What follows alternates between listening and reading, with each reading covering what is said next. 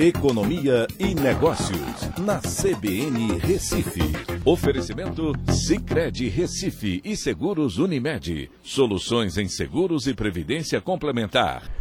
Olá, amigos, tudo bem? No podcast de hoje eu vou falar sobre o repasse de preços da Petrobras que elevou a previsão de inflação em quase um ponto percentual.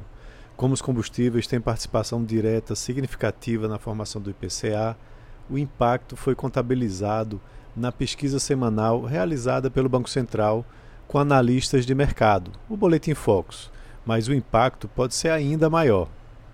Para se ter uma ideia, gasolina, diesel e gás natural têm pesos no IPCA de 6,47%, 0,24% e 1,36%, respectivamente.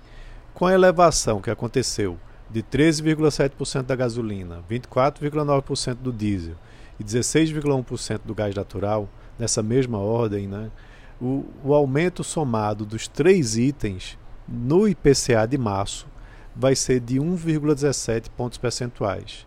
Isso sem levar em consideração os demais itens da sexta.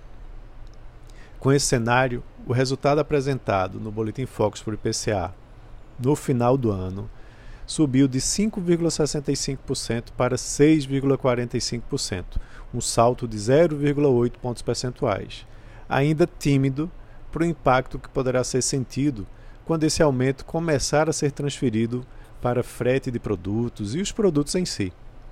Como os combustíveis são usados no frete de produtos comercializados no país e o principal modo de escoamento desses produtos é o rodoviário, haverá um efeito multiplicador sobre os demais setores, e o impacto poderá ser ainda maior e prolongado nos próximos meses, passando aí dos 7% para o IPCA no acumulado.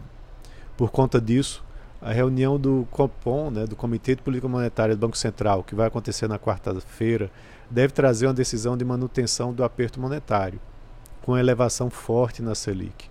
Isso foi visto, inclusive, nessa nova projeção também apresentada no Boletim Focus, de 12,75% né, para a Selic em dezembro.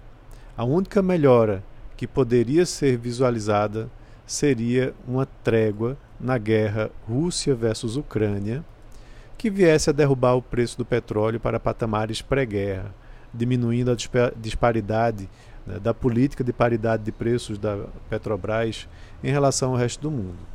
Isso, de fato, até aconteceu nesse início de semana, mas ainda não se tornou realidade. Então é isso. Um abraço a todos e até a próxima.